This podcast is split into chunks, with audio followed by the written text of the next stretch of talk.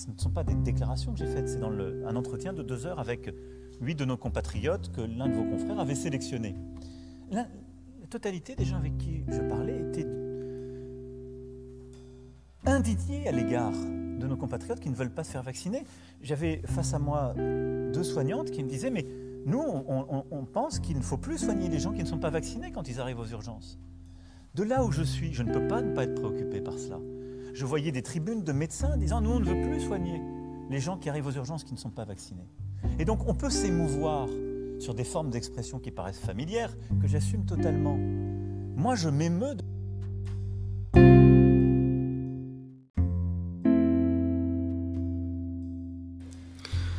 Bonjour à toi et bienvenue dans la seconde partie de l'épisode consacré à l'élection présidentielle. Cet épisode est intitulé, en tout cas est articulé autour de la démocratie française. Si tu viens de nous rejoindre, sois la bienvenue. Je suis Arleno, juriste, blogueur, acteur associatif et je contribue à consolider une pensée panafricaine depuis plusieurs années. Bienvenue à toi, installe-toi car nous allons commencer. Lors du précédent épisode, j'avais décrit comment est-ce que un candidat avait été écarté de l'élection présidentielle. J'avais aussi mis en perspective l'idée selon laquelle il est important que tous les candidats validés par le Conseil constitutionnel soient présents à l'élection en vue de manifester la démocratie pleine et totale.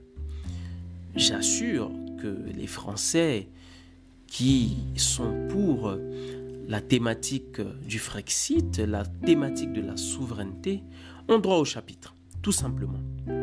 Mais aussi, je mets en perspective l'idée selon laquelle les dirigeants, en tout cas une grande partie de la classe dirigeante française, a pour ambition de faire de l'Afrique l'arrière-cour de leurs intérêts atlantistes et capitalistiques, et cela même sans demander l'avis des Français dont je suis certain que tous ne partagent pas cette vision, qui a pour but, en tout cas qui aura pour effet de levier de créer davantage de convulsions entre les peuples plutôt que de les réunir. Et je, je ramène en tout cas les auditeurs du guide du petit panafricain à la phrase de Chirac, de Jacques Chirac, qui avait déclaré que si la France ne voulait pas, en tout cas, voulait éviter les pires convulsions, il fallait, dans une moindre mesure, qu'elle rende en tout cas à l'Afrique ce qu'elle lui a volé. Et ce que l'Afrique, ce que le panafricanisme réclame à la France, c'est de lui rendre tout simplement sa liberté de choisir, sa liberté d'exercer pour elle-même des choix utiles pour la souveraineté, pour l'unité des peuples africains.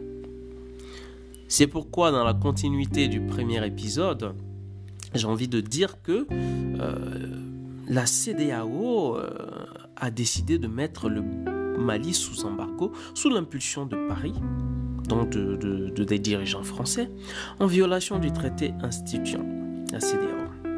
Le casus belli était donc euh, en tout cas résidé en ce que le gouvernement malien avait décidé de s'attaquer en priorité à la sécurisation de son territoire. Et voici ce qui euh, a fait monter euh, M. Jean-Yves Le Drian. Oui. M. Jean-Yves Le Drian, je rappelle, qui est visé par une plainte pour corruption et concussion.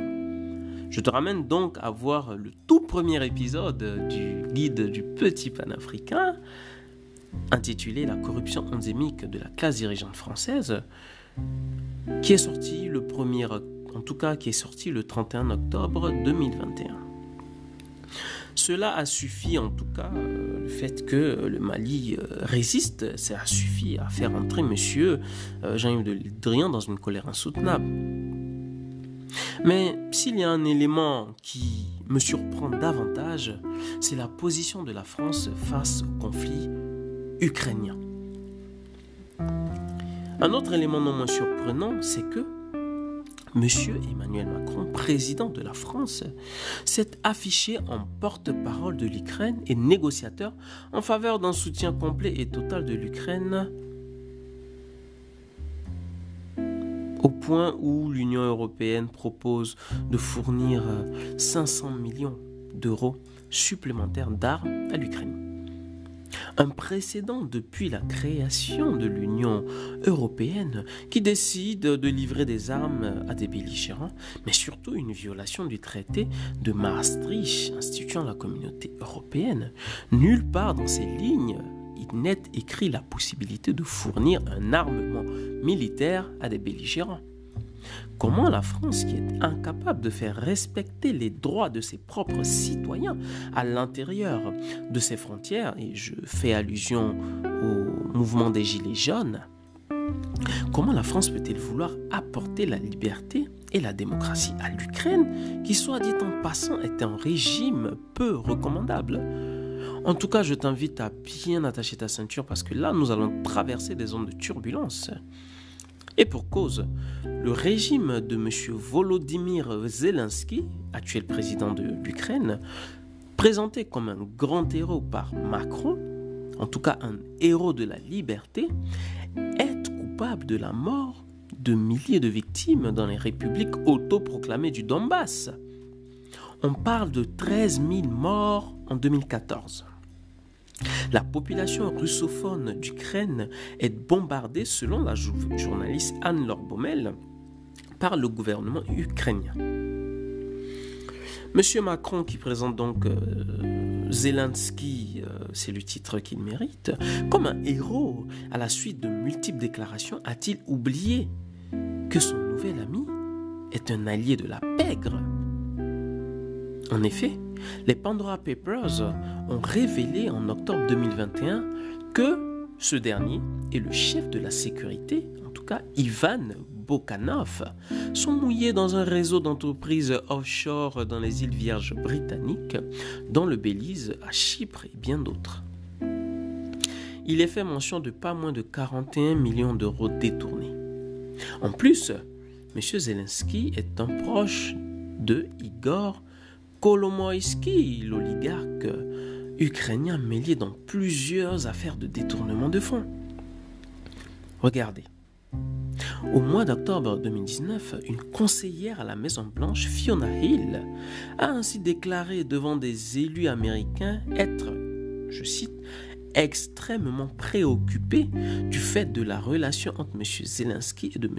Igor Kolomoïski c'est dire que cet individu est peu recommandable. Voici donc la madone de M. Macron. Les Français sont-ils en accord avec cette façon de diriger leur pays?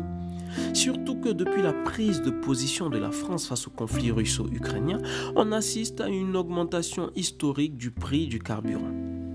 Sachant que 38 300 000 véhicules particuliers sont en circulation, soit un Français sur deux détient un véhicule, et cela est une catastrophe pour leur budget. Du côté de l'Afrique, la France a perdu son prestige, même auprès de ses alliés les plus sûrs, comme Alassane Ouattara, qui a déclaré au micro de RFI récemment et avec agacement que si les Européens ne veulent pas acheter le cacao ivoirien, il y a d'autres qui vont l'acheter. Ce n'est pas en faisant des menaces qu'on y arrivera, invitant ainsi l'Union européenne à travailler de concert avec la Côte d'Ivoire.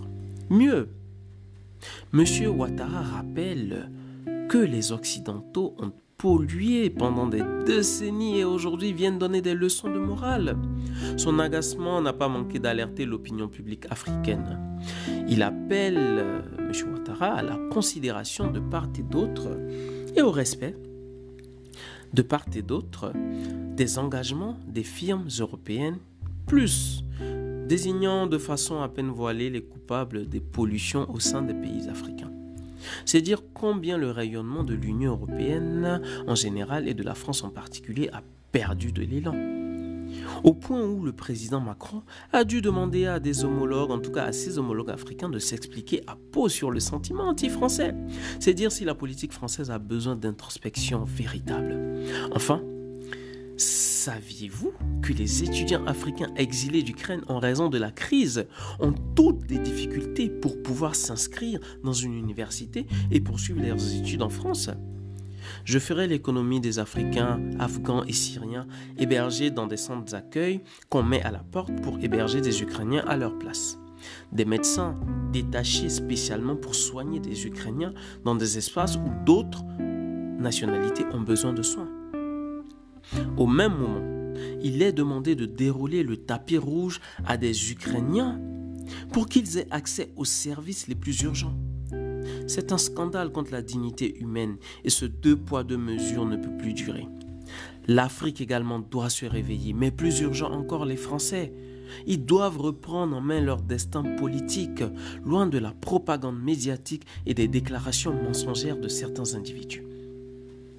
La France est en pleine récession démocratique et une montée en puissance de sa perte de souveraineté davantage, l'œuvre d'une Europe atlantiste au service d'intérêts capitalistiques. Pense-y lorsque tu iras voter ce 10 avril. Pense-y également lorsque tu voteras pour le second tour le 24 avril prochain. Ton vote ne peut être un vote par défaut. Il doit être pleinement autorisé par ta volonté de changer la France. L'unité des peuples est mon but.